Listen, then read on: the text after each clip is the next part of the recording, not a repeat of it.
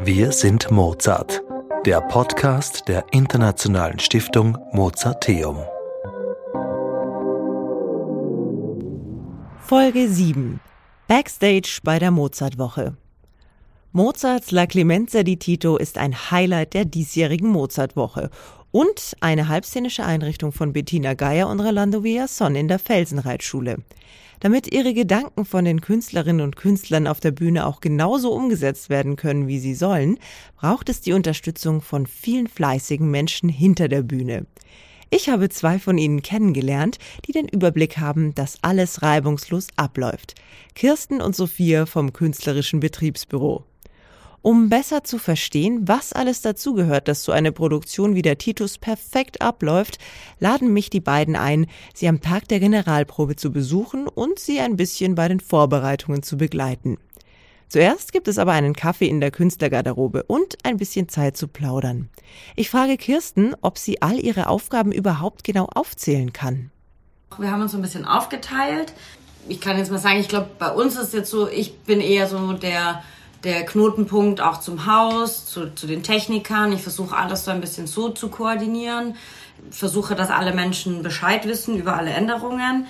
Was die Sänger be betrifft, haben wir uns auch aufgeteilt. Das also sind sechs Hauptpartien und jeder von uns betreut in, in Wahrheit irgendwie drei und ist mit denen so via WhatsApp oder, oder SMS in Kontakt manchmal auch der Sprache geschuldet, weil meine Kollegin Sophia ist Italienerin und äh, wir haben einen italienisch sprechenden Sänger dabei und der, für den ist es natürlich viel einfacher, dann auch mit äh, Sophia Italienisch zu sprechen. Und dann fängt das eigentlich bei so kleinen Sachen an, wie ja, wir schauen, dass sie genügend zu essen haben, wenn sie Hunger haben, dass sie genügend zu trinken haben, wenn sie durstig sind. Ja, das sind Kleinigkeiten, was man dann noch kurzfristig organisieren muss, von Luftbefeuchtern über alles Mögliche, was halt so aufkommt, weil die Sänger sind halt, vor allen Dingen die Sänger, sie reisen sehr viel, sie können nur das mit dabei haben, was sie irgendwie in ihre Koffer bringen. Und ja, man kommt da dann doch oft drauf, dass man vielleicht nochmal was anderes benötigt, außer das, was man dabei hat. Und dann brauchen sie dann doch einfach ganz gerne mal Hilfe. Händchen halten, ähm, betüteln. Was war der kurioseste Wunsch, den ihr je erfüllt habt? Das ist eine gute Frage. Das ist eine wirklich sehr gute Frage. Also ich muss schon sagen, es war eine sehr große Herausforderung, dieses einen Rollstuhl zu organisieren.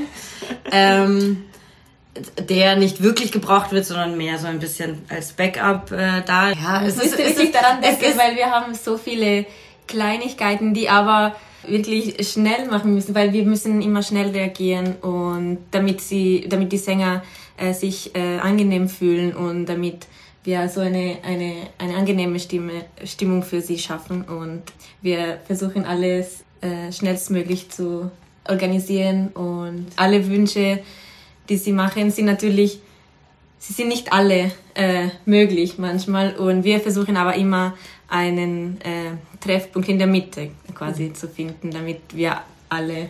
Wobei ich äh, muss sagen, vor ein paar Jahren haben wir einen Babysitter organisiert. genau.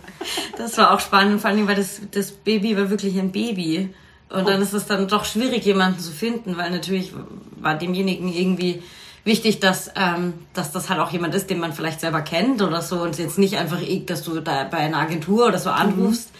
Das war sehr schwierig und das war auch, also derjenige konnte nichts dafür. Der, der, er hatte seine Frau dabei und ähm, die Frau wurde krank und musste ins Krankenhaus und ähm, ja und dann und er musste spielen und ähm, genau, es war ein Orchestermusiker. Das ist schon einige Jahre her, aber das war schon, das war sehr ähm, aufregend, weil es einfach sehr wichtig war, das zu bekommen. Also ihr lernt die Künstler in- und auswendig kennen und wisst jetzt die Lieblingssüßigkeit von Rolando Villasson. ja, so ungefähr. Also man, man merkt dann schon relativ schnell, wer mag was. Ähm, es gibt Sänger, die wollen komplett in Ruhe gelassen werden. Es gibt welche, die, die mögen es total, dass man sich unterhält mit ihnen, dass man irgendwie ja, dass man auch so ein bisschen so für die Zeit, die man hier ist, ein kleines freundschaftliches Verhältnis irgendwie entwickelt, weil natürlich, sie sind alleine hier, mit viel Glück verstehen sie sich untereinander gut, was wir einfach, ich glaube, schon aus den letzten Jahren immer bestätigen können. Also ja. wir haben immer den Eindruck, dass sie untereinander ähm, viel Spaß haben. Genau. Ich meine, wir wollen auch ein bisschen Spaß haben, so ist es nicht. Also wir ja. rennen viel, aber wir freuen uns auch, wenn wenn wir uns mit den Leuten, mit denen wir arbeiten, gut verstehen. Und das fängt ja. bei den Technikern an und hört bei den Sängern, die auf die Bühne gehen, auf. Kirsten und Sophia haben die Produktion im Griff, das habe ich verstanden. Als nächstes nehmen mich die beiden mit auf ihren üblichen Rundgang, den sie machen, bevor die Vorstellung beginnt. Wir gehen als erstes in die Maske im Haus für Mozart. Dort wird schon fleißig für die Generalprobe geschminkt. Ja, genau. Also normalerweise ist es so, dass wir zuallererst mal in die Maske schauen und schauen, ob alles äh, in Ordnung ist, ob alle da sind, ob es allen gut geht und ähm, Genau. Wir halten uns aber meistens nicht viel länger hier oben auf, damit jeder seine Ruhe haben kann und vor allem die Sänger einfach ein bisschen auch sich entspannen können hier oben und den, dem Trubel ein wenig aus dem Weg gehen können. Musst du schon Alarm schlagen, wenn jemand nicht pünktlich da ist? Ähm, nein, würde ich jetzt in dem Fall noch nicht unbedingt. Normalerweise haben sie das alle wirklich sehr gut im Griff und ich bin auch ganz dankbar, weil die, weil die äh, Massenmädels, mit denen arbeiten wir jetzt auch schon seit einigen Jahren und die sagen mir dann im Notfall auch Bescheid, so du, hm, der ist noch nicht da, jetzt könnten wir vielleicht mal oder so und dann, ähm, also ich, ich komme jetzt nicht zu jeder Maskenzeit und schaue, ob diejenigen da sind, sondern verlasse mich so ein bisschen auch auf, auf die Sänger selbst. Als nächstes geht es Richtung Bühne. Bei der halbszenischen Einrichtung des Titus, hier bei der Mozartwoche, ist das die Bühne der Felsenreitschule. Um dorthin zu kommen, gehen wir durch ein scheinbar endloses unterirdisches System aus Gängen.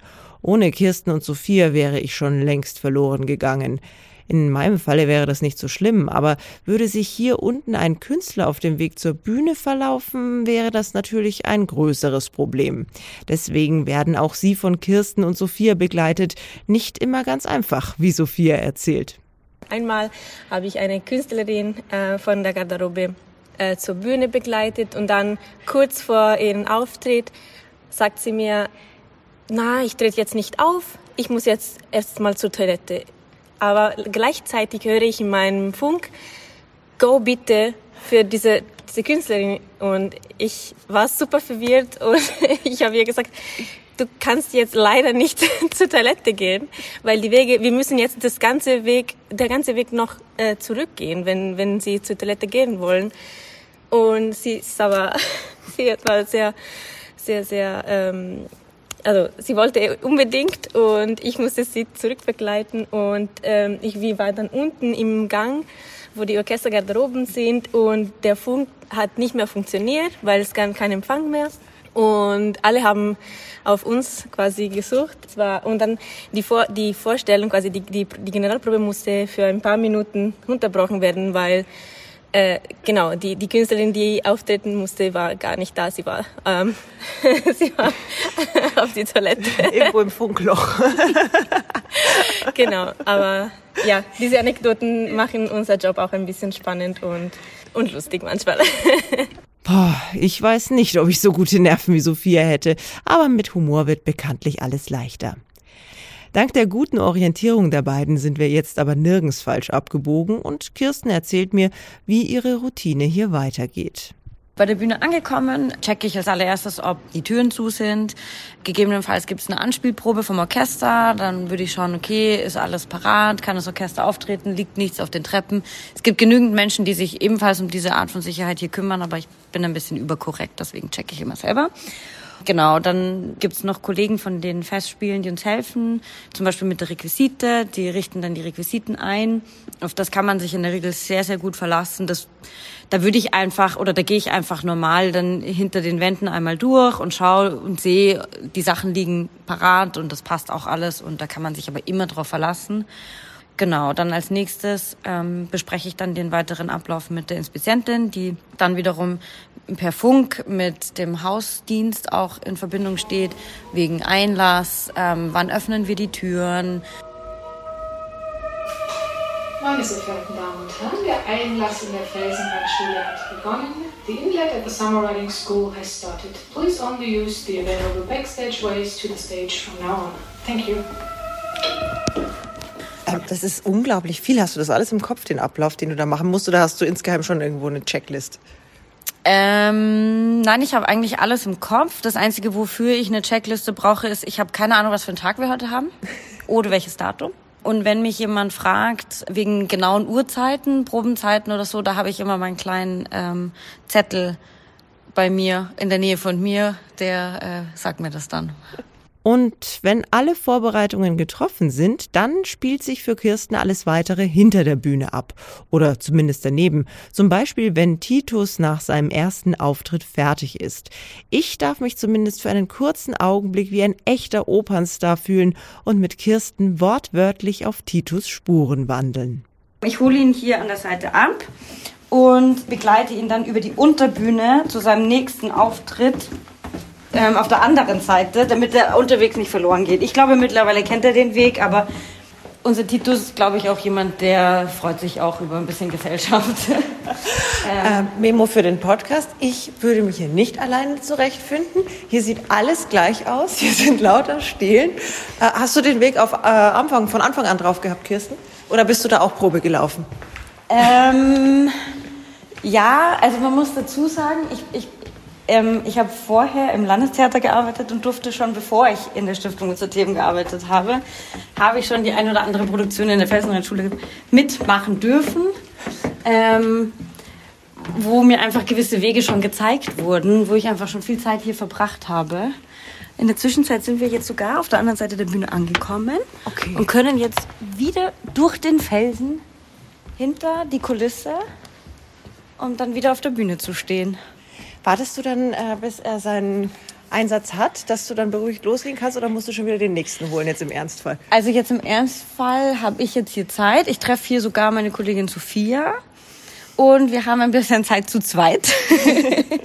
ähm, genau, weil es sind dann nämlich in weiterer Folge sind dann zwei Auftritte, wo wir zwar beide hinter der gleichen Wand stehen, aber unterschiedliche Menschen zu fast gleichzeitigen Zeiten koordinieren müssen. Und deswegen ist es einfach für uns beide und auch die jeweiligen Menschen dahinter einfacher und angenehmer, dass wir beide da sind.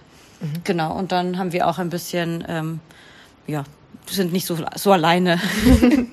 Aber das heißt, äh, ihr seid während der Vorstellung eigentlich die ganze Zeit hin und her laufenderweise hinter der Bühne, unter der Bühne, genau. vor der Bühne, eigentlich überall, oder? Genau, also wir haben beide von unserem tollen Projekt nichts gesehen. Genau. Also wir haben ein bisschen was von den Proben gesehen, allerdings so, sobald wir auf die Bühne gegangen sind bei den Proben, ähm, haben wir unsere Zeit hinter Wänden und auf Unterbühnen verbracht. Nach knapp drei Stunden ist es dann geschafft. Die letzten Töne des Titus erklingen und wenn die beiden dann das hören,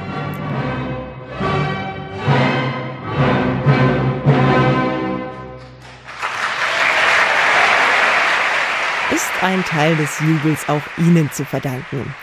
Wenn ich also am Freitag in der Felsenreitschule in La Clemenza di Tito sitze und auf die halbszenisch eingerichtete Kulisse schaue, werde ich an Kirsten und Sophia denken, die dafür sorgen, dass jede und jeder dort auf der Bühne auftaucht, wo sie sollen.